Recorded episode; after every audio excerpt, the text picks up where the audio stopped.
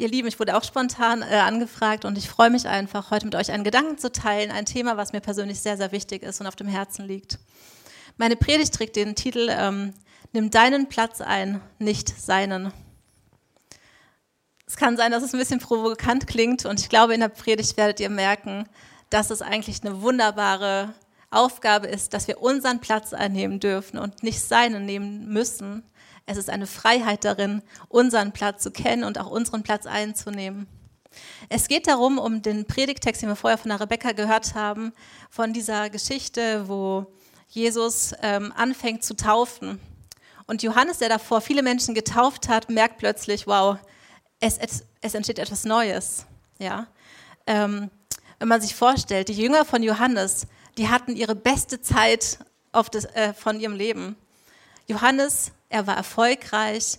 Die Menschen strömten zu ihm hin. Sie wollten seinen Worten lauschen. Sie wollten von ihm getauft werden. Sie wollten von ihm inspiriert werden. Sie wollten seine Worte aufnehmen und sie sind ihm gefolgt. Er hatte eine ganz große Gefolgschaft. Und man könnte sagen, es float mit dem Business. Oder der Dienst bringt viel Frucht, das würden wir sagen. Ein fruchtvoller Dienst, so wie noch nie zuvor. Es läuft bestens. Es ist wunderbar und es ist ganz großartig. Die Open-Air-Gottesdienste haben großen Zulauf. Die Leute können viel mit den Predigten beginnen und sein Einfluss wächst, blüht auf und nimmt Fahrt auf. Und dann dieses Streitgespräch zwischen einem Johannesjünger und einem Juden. Man weiß nicht genau, was der Inhalt dieses Gespräches war, aber man, aus dem äh, Kontext kommt raus, dass er wohl gesagt hat, du, ich glaube, der da hinten, der, der Jesus, die Reinigung ist viel kraftvoller, diese Taufe ist viel besser. Und das ist die wahre Taufe, nicht die Taufe von Johannes. Und natürlich kann man sich vorstellen, dass es eine ganz große Irritation gegeben hat, auch bei diesem Johannesjünger. Was ist hier los? Ähm, und so geht er einfach zurück zu Johannes und sagt, du, ich habe da was gehört. Der Jude sagt, dass die Taufe viel kraftvoller ist. Was denkst du denn dazu? Vielleicht hat er auch schon ein paar Leute von hier abgezwackt, vielleicht hat er auch schon ein paar Leute dorthin geschickt und hat gesagt, das ist die bessere Taufe. Was machen wir jetzt? Ich meine, unser Business oder unsere große Predigtserie läuft ja gerade so großartig, die Leute lassen sich taufen. Was passiert hier gerade? Man kann sich vorstellen, dass der Jünger natürlich auch Angst bekommen hat, weil auch er natürlich einer von den ganz besonderen Menschen war. Das war der Jünger von Johannes. Also die Konkurrenz wächst, ein neuer Rabbi, der sich einen Namen macht, eine spannungsvolle Situation und auch eine spannende Situation.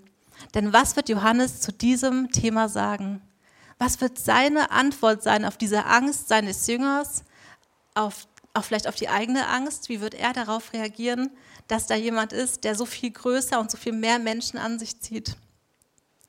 Und so kommen wir zum ersten Punkt und der heißt, Gott schenkt dir deinen Auftrag, nimm ihn dir nicht selbst. Gott schenkt dir deinen Auftrag, nimm ihn dir nicht selbst. Anstatt sauer zu werden und gekränkt zu sein darüber, dass nun Jesus auf der Bildfläche erscheint und nun das geschieht, was Johannes schon wusste, was er weiß, wo er auch hingearbeitet hat, ist keine Panik in seinen Worten oder in seiner Stimme. An diesem Punkt, der so verletzlich sein könnte, wo sein Ruhm nun zunehmend schwinden und sein Einfluss abnehmen wird und im Grunde eine Zeitenwende geschehen wird, könnte Johannes verzweifelt sein. Er könnte sagen, was die sagen, das stimmt nicht. Er könnte sagen, hey komm, hör nicht drauf, das stimmt nicht. Unsere Taufe ist die echte und die beste und das stimmt nicht, was der sagt. Aber Johannes bleibt ruhig und sagt, Vers 27, ein Mensch kann nichts nehmen, wenn es ihm nicht vom Himmel gegeben ist. Ein Mensch kann sich nichts nehmen, wenn es ihm nicht von Gott geschenkt wird. In diesem Satz spüre ich keine Bitterkeit, keine Unzufriedenheit, keine Angst. In diesen Worten ist einfach eine ganz klare und schlichte Aussage. Ein Mensch kann nichts nehmen, was ihm nicht vom Himmel gegeben ist. Hier spricht ein Mann, dessen Herz in Gott ruht. Ein Mensch, der sich nichts auf seine Leistung einbildet oder gefeiert werden will. Ein Mensch, der nicht glaubt, dass er eine Reichweite braucht, um geliebt zu sein, um wertvoll zu sein. Ein Mensch, der weiß, wer ihm Identität gegeben hat, und das ist allein Jesus Christus. Er weiß, ganz genau, dass sein Einfluss, seine Inspiration, sein Erkennen, also die, das Erkennen von ihm selbst, seine Lehre und seine Kraft, alles nur von Gott gegeben worden ist. Gott hat es ihm anvertraut und hat es ihm gegeben. Er war wirksam aus der Kraft Gottes. Er weiß, dass, dass nichts ohne Christus geht. Und so heißt es ja auch in Johannes 15, Vers 5. Ich bin der Weinstock und ihr seid die Reben. Wer in mir bleibt und ich in ihm, der bringt viel Frucht. Denn ohne mich könnt ihr nichts tun. Ohne Christus kann ich nichts tun, was Wirksamkeit hat. Ohne Christus kann ich nichts tun, was wirklich Spuren im Leben von Menschen hinterlässt. Ohne seine Kraft und seine Gnade kann ich nichts bewirken im, Mensch, im anderen Menschen. Es ist kraftlos, es ist wirkungslos. Nur durch Christus geschieht ein Werk, das wirklich von ihm vollbracht werden kann. Auch durch mein Leben, durch dein Leben, durch unser Leben, durch unsere Kirche kann nur das geschehen, was, der, was Christus uns anvertraut und was er äh, entstehen lassen möchte. Aber wie oft hängen wir an unserem Dienst, an unserem Ansehen, an unserem Erfolg, auch im christlichen Bereich. Und da muss ich mir ganz klar selbst an die Nase packen. Ich bekomme zweimal im Jahr meine Lizenzabrechnung von meinem Verlag und sehe quasi schwarz auf weiß, wie meine Bücher funktionieren, wie sie ankommen, wie sie verkauft werden, wie viele Menschen sie toll finden. Ja, das ist auch natürlich interessant. Man ist natürlich gespannt als Autorin, wie die Bücher ankommen. Ich meine, man möchte ja auch ähm, Menschen inspirieren und etwas weitergeben. Aber wenn ich anfange, davon mein Ansehen oder meine Identität dran zu hängen an diese Zahlen, dann habe ich ein riesiges Problem. Dann, wenn die Zahlen sinken, wenn mal ein Buch float oder wenn ein Buch einfach nicht funktioniert, dann bin ich einfach in meinem Sein geschwächt. Aber wenn ich weiß, dass ich nur durch Christus stark bin und in ihm meine Identität habe, dann sind Zahlen vielleicht interessant, aber sie machen nichts mit meinem Wert. Das ist geschützt in Christus ob Zahlen, ob Erfolg da ist, ob irgendwie viele Menschen mich gerade brauchen oder anrufen oder mich zu Events einladen, das spielt keine Rolle. Meine Identität liegt nur in Christus. Und so sollte es auch sein. Das sind äußerliche Dinge, die nichts mit unserem Wert und unserer Identität zu tun haben. Aber vielleicht geht es auch dir so. Also es kann ja sein, dass du sagst, ich möchte Erfolg haben, ich möchte einen nächsten Karriereschritt machen. Und da ist vielleicht ein Kollege, der auch den nächsten Karriereschritt machen möchte. Es ist klar, zwei Personen können diesen nächsten Karriereschritt nicht machen. Und du hast Angst, du denkst, oh, hoffentlich schaffe ich das, hoffentlich kriege ich das hin. Gibst dir Mühe und fängst an, alles zu tun, vielleicht auch so die, sogar die Ellenbogen auszufahren, um diesen Schritt machen zu können. Vielleicht geht es dir so in anderen Bereichen, wo du auf jeden Fall dein Ansehen brauchst. Du hast Angst vor dem Verlust von Ansehen, Erfolg und Macht. Aber dieses ganze Klammern und Kontrollieren und Hoffen und ängstlich sein dürfen wir loslassen. Gott ganz mutig in seine Hände zurückgeben. Die Verantwortung für unseren Erfolg des Lebens dürfen wir in seine Hände legen. Er ist dafür verantwortlich. Es ist seins, was er uns gibt, welchen Auftrag er uns gibt, wo wir wirken dürfen, wo wir etwas tun dürfen. Es liegt nicht an uns. Wir dürfen ruhig werden darüber und wissen dürfen wir, dass er alles für uns vorbereitet hat. Wir müssen uns nicht bemühen und anstrengen, sondern er würde es uns schenken zu seiner Zeit. Wir dürfen ganz entspannt und ruhig wissen, dass Gott uns Möglichkeiten schenkt, Zeiträume, Ressourcen, genauso wie er auch sie wieder umverteilen kann. Das darf uns ruhig machen. Er steckt unsere Wirkungsräume ab. Er schenkt uns einen Platz, in dem wir wirken dürfen. Wir sind also nicht von Menschen abhängig. Und gleichzeitig dürfen wir begreifen, dass wir zutiefst abhängig sind von Gott. Er ist der Garant dafür, dass unser Leben gelingt, dass unser Dienst erfolgreich und erfüllend sein wird, fruchtvoll sein wird. Es liegt an ihm und nicht an uns selbst. Das dürfen wir begreifen. Nur aus der Verbindung mit Gott können wir wirkungsvoll dienen und leben. In der Gemeinde, im Leben, aber auch auf der Arbeit, egal wo wir uns bewegen, auch vielleicht in Vereinen im Ort. Überall können wir nur wirkungsvoll sein, wenn wir in der Abhängigkeit mit Gott, von Gott unterwegs sind. Und so kommen wir zum zweiten Punkt, der auch vielleicht provokant klingt. Es geht nicht um dich, es geht um Jesus. Es geht nicht um dich, es geht um Jesus. Ich habe mal so ein Buch gelesen, damals, in, als ich Redakteurin war beim ERF, mit dem Titel Gott braucht mich nicht. Es war ein krasser Titel, ich glaube sogar mit einem Ausrufezeichen. Und ich dachte mir so, Wahnsinn, was für ein Titel. Der hat mich durchaus äh, herausgefordert. Aber was für eine Freiheit steht da drin, dass Gott uns nicht braucht dass er es auch schon alleine kann ohne uns. Er, ist, er hat alle Ressourcen, er hat alle Kräfte, alle Mächte der Welt, er hat alle Möglichkeiten. Er braucht uns nicht. Wie oft glauben wir, dass er uns braucht? Und wir, wir sind, so wie im Sklavenstatus und tun alles und machen alles und sind müde und machen trotzdem weiter. Aber er braucht uns nicht. Es geht nicht um dich und deine Performance, es geht um Jesus. Und so heißt es in Vers 28. Da sagt wieder Johannes zu seinen Jüngern, ihr selbst seid meine Zeugen, dass ich gesagt habe, ich bin nicht der Christus, sondern ich bin von ihm hergesandt. In diesem Vers erinnert er seine Jünger daran, dass er ihnen schon oft gesagt hat, dass er nicht der Christus sei, sondern vor dem Christus hergesandt wurde. Und diesen Gedanken untermauert er mit einem ganz tollen Bild von einer Hochzeit. Da gehen ja die Herzen der Frauen wahrscheinlich höher. Von einem wunderschönen, ich finde, das ist ganz treffend gewählt, dieses Bild. Und so heißt es, wer die Braut hat, der ist der Bräutigam. Der Freund des Bräutigams aber, der dabei steht und ihm zuhört, freut sich sehr über die Stimme des Bräutigams. Und diese meine Freude ist nun erfüllt. Dieses Beispiel finde ich ganz besonders toll und da merkt man auch, dass der Johannes wirklich auch ein Kommunikationsmeister war. Er wusste, wie er etwas erklären kann, wie er seinen Jüngern etwas deutlich machen kann. Und er wählt dieses Bild einer Hochzeit.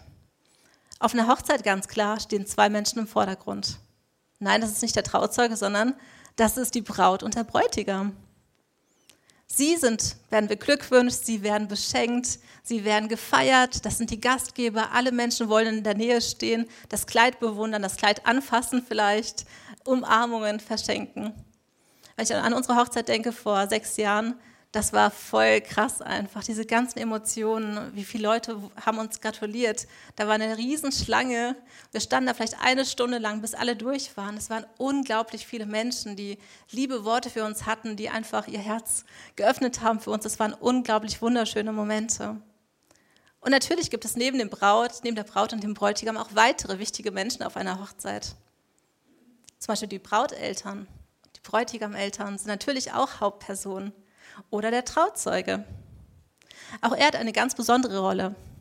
Er ist ein enger Verbündeter vom Bräutigam.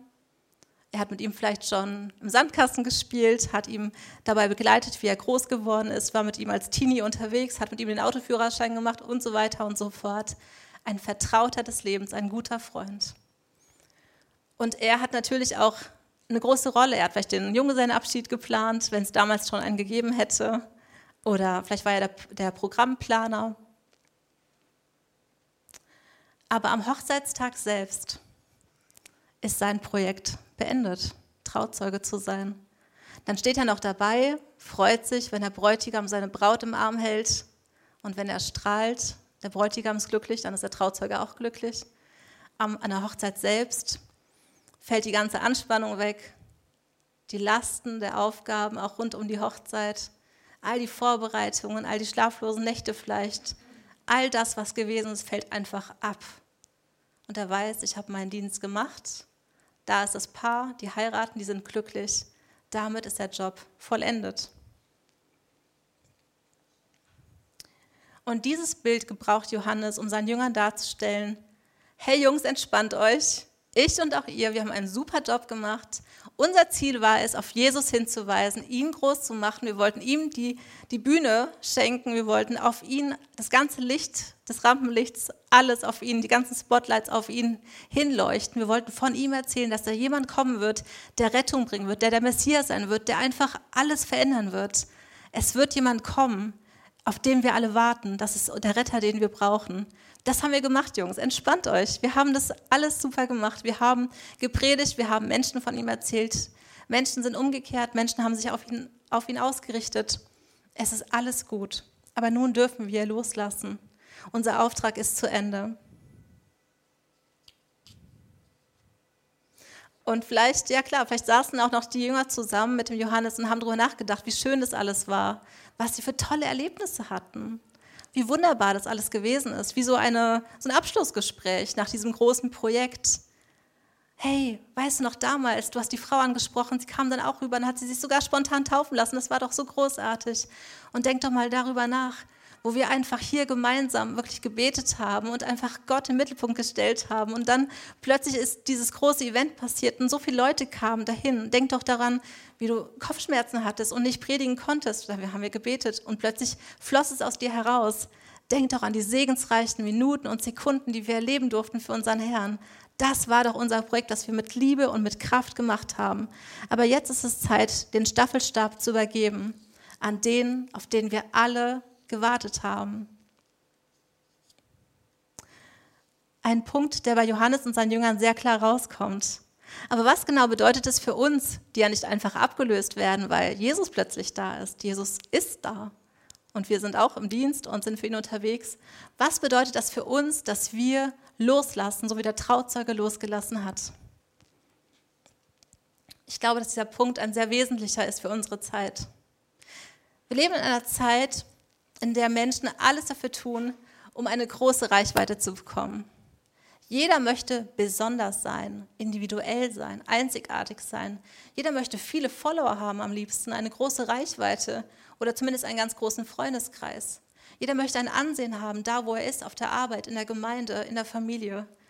Jeder möchte, dass sein Name irgendwie besonders ist, dass es vielleicht in den, Geschichts in den Geschichtsbüchern auch bleiben wird. Wir wollen groß sein, wir Menschen wollen in den Mittelpunkt gerückt werden, wir wollen in der Mitte sein. Und dafür tun wir alles, auch gerade in unserer Zeit, da geht es so viel darum, sich zu vermarkten, auch vielleicht Marken, selbst eine Marke zu werden, um möglichst viel Geld zu verdienen, um möglichst eine Welt aufzubauen, in der man im Mittelpunkt steht. Hauptsache, ich bin erfolgreich. Hauptsache, ich werde gesehen. Hauptsache, ich verwirkliche mich selbst. Hauptsache, ich schöpfe mein, mein Potenzial vollends aus. Wir glauben, wenn wir wirklich diese Bekanntheit haben, diesen Ruhm haben, diese Ehre bekommen von Menschen, dann geht es uns richtig gut. Dann sind wir so glücklich und zufrieden, weil alle Menschen uns streicheln, uns Geld geben, gerne in unserer Nähe sein wollen, unsere Produkte kaufen und so weiter und so fort. Wir glauben, dann haben wir es geschafft. Dann sind wir Könige und dann ist alles gut. Aber das stimmt nicht. Diese tiefe Suche nach Glück kann nur ein einziger stillen und das ist Jesus Christus. Und so dürfen wir all unsere Ruhmversuche und unser Bestreben nach Glück abgeben um unser tiefes Glück nur noch in ihm zu suchen. David sagt im Psalm 16, Vers 2, Du bist mein Herr, mein Glück finde ich allein bei dir. Du bist mein Herr, mein Glück finde ich allein bei dir. Oder Psalm 36, Vers 10, Du beschenkst sie aus deinem Überfluss. Du überschüttest sie mit Freude, denn du bist die Quelle des Lebens und das Licht, durch das wir leben. Nur Christus ist unser Glück. Nur er ist das, was unsere Seele wirklich braucht. Manchmal vergesse ich das. Dann denke ich, wow, das Leben ist schon herausfordernd, dies, das, jenes und das gelingt nicht so und das ist auch eine Herausforderung. Und dann fängt man ein bisschen an so zu zittern und zu wackeln und man fühlt sich nicht mehr so ganz sicher auf seiner Bahn, auf seiner Laufbahn. Aber durch Christus sind wir felsenfest. Durch ihn dürfen wir sicher stehen. In ihm, in dieser Identität geborgen, dürfen wir ganz sicher gehen. Christian hat letztens die Tage gesagt, ein Bein von uns steht eigentlich schon im Himmel. Das ist unsere Zukunft, darauf gehen wir zu. Das ist uns verheißen. Wir werden mit Jesus ewig leben. Und unser, das eine Bein steht schon dort, weil wir darin gefestigt sind. Das ist unsere Identität. Mit dem anderen Bein sind wir noch auf der Erde unterwegs. Aber unsere Kraft, unsere Identität liegt in Jesus Christus verborgen. Deswegen braucht man nicht so Sorgen haben oder verzweifelt werden oder verunsichert werden. Wie wird alles werden mit der Krankheit, mit dem Job, mit der Familie und so weiter? Wir stehen in Christus sicher. Und in ihm finden wir alles Glück, was wir brauchen. Ich muss ehrlich zugeben, dass ich selbst von diesem Bild sehr, sehr, sehr viel lernen konnte. Von diesem Bild von dem Trauzeugen, von der Hochzeit. Das ist ein Thema, was mich auf jeden Fall bewegt und schon immer wieder bewegt hat. Ähm, ich glaube schon, dass ich streckenweise, gerade am Anfangszeit meiner ähm, Laufbahn als Autorin, ach, wie besonders ist es nicht, ist ganz normal, aber für mich war es damals, wow, krass. Ich habe ich hab oft darüber gesprochen, von diesem Traum, der sich erfüllt hat, von den Büchern, die so gut laufen. Wow, da ist noch ein Artikel, der wurde angefragt und dies, das, jenes. Es war mir zu wichtig. Es war für mich so, wow, endlich, endlich machst du etwas, wo du Leute erreichst. Da ist etwas aufgegangen, was dein Herz wirklich so tief berührt. Und es war mir oft zu wichtig. Worum geht es mir in dem, was ich tue? Geht es mir um das, was ich mache oder möchte ich mit dem Dienst, mit meinem Sein auf Christus hinweisen? Möchte ich ihn groß machen mit, ja, weil er so gut ist? Da brauche ich doch nicht meins dazustellen, als wäre er dann noch besser. Er ist schon so vollkommen gut. Meins daneben gestellt, ganz ehrlich, das, ist, das macht gar keinen Sinn. Ich möchte mit meinem Leben auf ihn hinweisen, weil er schon alles ist. Er trägt in sich alles, was gut ist, was die Menschheit braucht. Und ich musste es wirklich lernen. Wie gehe ich damit um, dass mein Name irgendwo draufsteht, auf dem Cover, auf einem, auf einem Artikel? Wie gehe ich damit um? Und eines Tages lehrte Gott mich genau das. Gott ist ein, gut, ein, guter und gütiger Gott. Er lässt uns nicht in unseren Herausforderungen, sondern er lehrt uns auch, wie wir wachsen können.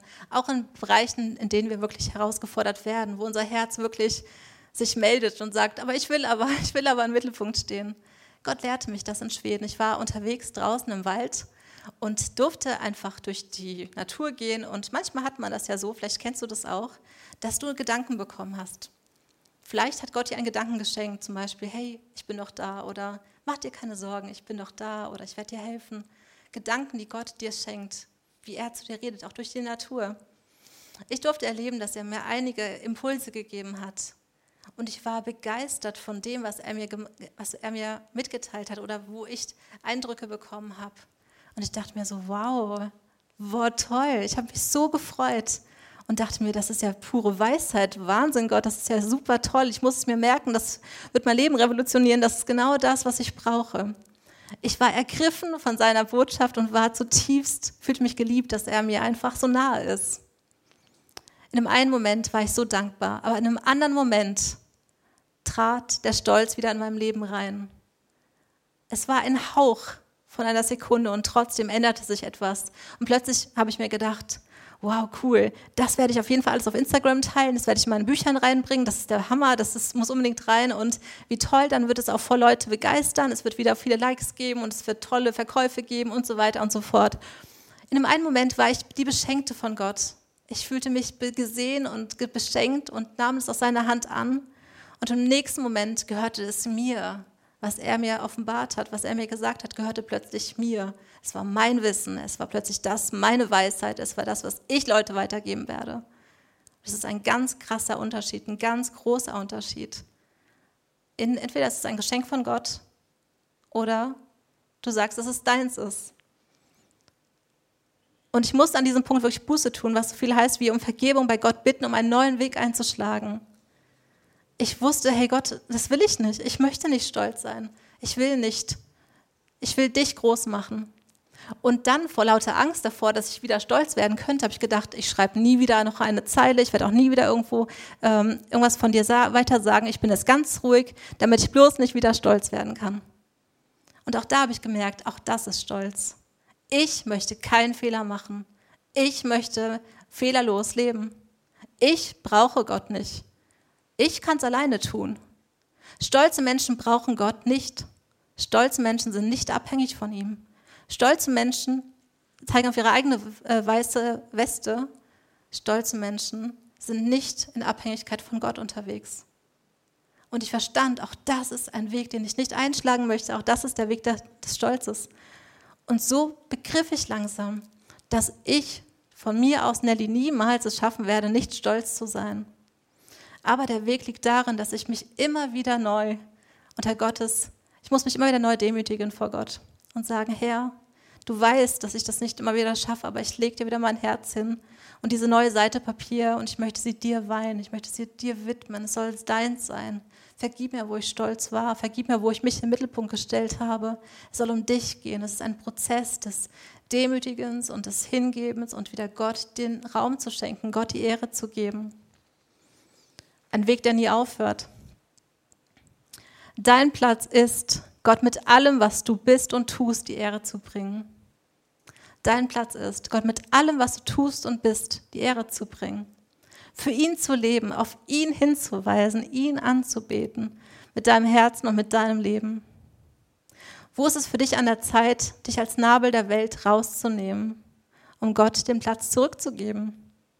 In der Verantwortung deiner Kinder vielleicht, wo du denkst, es liegt an mir, dass das gute Kinder werden vielleicht auch in, deiner, in deinem Dienst in der Gemeinde, wo es sich nur noch um dich und deine Verwirklichung, auch um deine Ideen gedreht hat.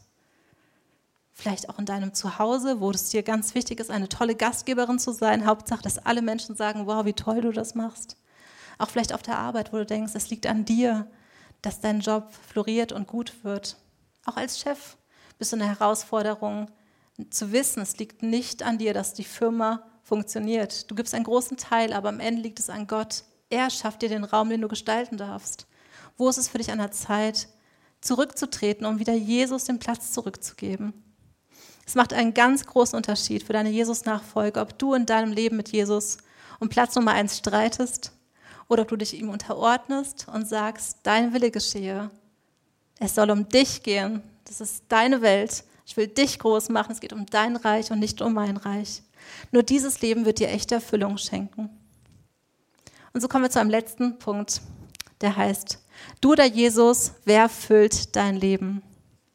Nach dem Bräutigam-Beispiel sagt Johannes diesen einen Satz in Vers 30, der so klipp und klar ist. Er muss wachsen, ich aber muss abnehmen. Ein starker Satz. Johannes lässt los, um sich bereitwillig unter Gottes Hand zu stellen. Ganz bewusst Jesus den Platz Nummer eins zu geben und er geht ganz bewusst auf den Platz Nummer zwei. Und das bedeutet eben, er weiß genau, seine Reichweite wird abnehmen. Die Gefolgschaft wird kleiner werden. Irgendwann ist niemand mehr da, der sagt, Johannes, ich will mich von dir taufen lassen. Irgendwann gehen alle nur zu Jesus hin. Also bei ihm ist gerade ein großes Loslassen dran. Aber das ist für Johannes kein Trauerspiel. Im Gegenteil, er freut sich ohne Ende. Er kennt Jesus und weiß, die Menschen, die zu ihm gehen, sie werden eine wunderbare Zeit erleben. Ihre Herzen werden verändert werden. Sie werden denjenigen kennenlernen, der die Seelen wirklich froh machen kann, frei machen kann, glücklich machen kann. Sie werden durch ihn ein neues Leben erfahren. Sie werden gereinigt werden. Bei ihm ist Trost und Schutz und Segen und all das, was die Menschen brauchen. Freude im Überfluss. Bei ihm ist das, was jeder Mensch braucht. Und ich lasse bewusst los, um Menschen zu ihm hinzuweisen und ihm weiter also auf, auf ihn hinzuweisen. Ich finde es bei Johannes total krass, weil sein Leben wird auch danach, ist, ja, irgendwann ist sein Leben auch zu Ende. Ähm, er weiß es, also das ist einfach voll krass zu sehen. Jesus nimmt so zu, sein Reich nimmt so zu und Johannes stirbt demnächst.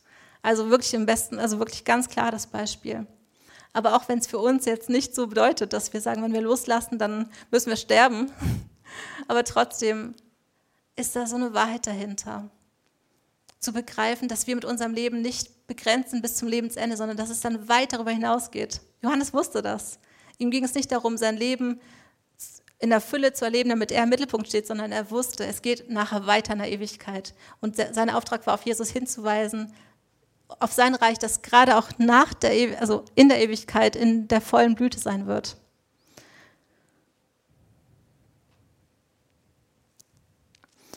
Beim Stolz geht es immer um eine Herzenshaltung.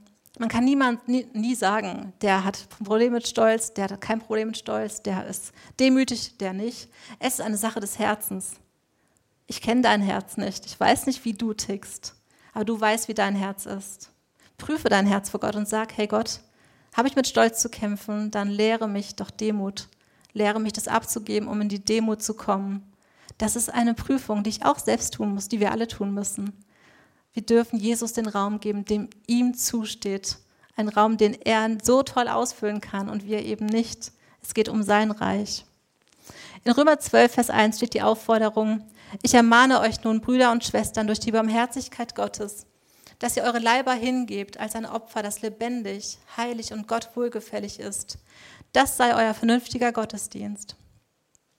Ein Leben investiert für Gott damit er geehrt wird, damit er gesehen wird, damit er in den Mittelpunkt gerückt wird, damit andere Menschen in uns ihn sehen. Das ist ein Leben, über das sich Gott freut. Und eine kleine Frage zum Nachdenken möchte ich, jetzt am Ende noch hinstellen. Stell dir vor, du ein leeres Blatt Papier vor dir. Das ist dein Leben. Ein Blatt, das für dein Leben steht. Überleg doch jetzt einfach mal einen Moment, ob du aktuell Jesus draufmalst mit deinem Leben oder dich selbst. Wer wird am Ende deines Lebens darauf zu sehen sein? Christus oder du selbst?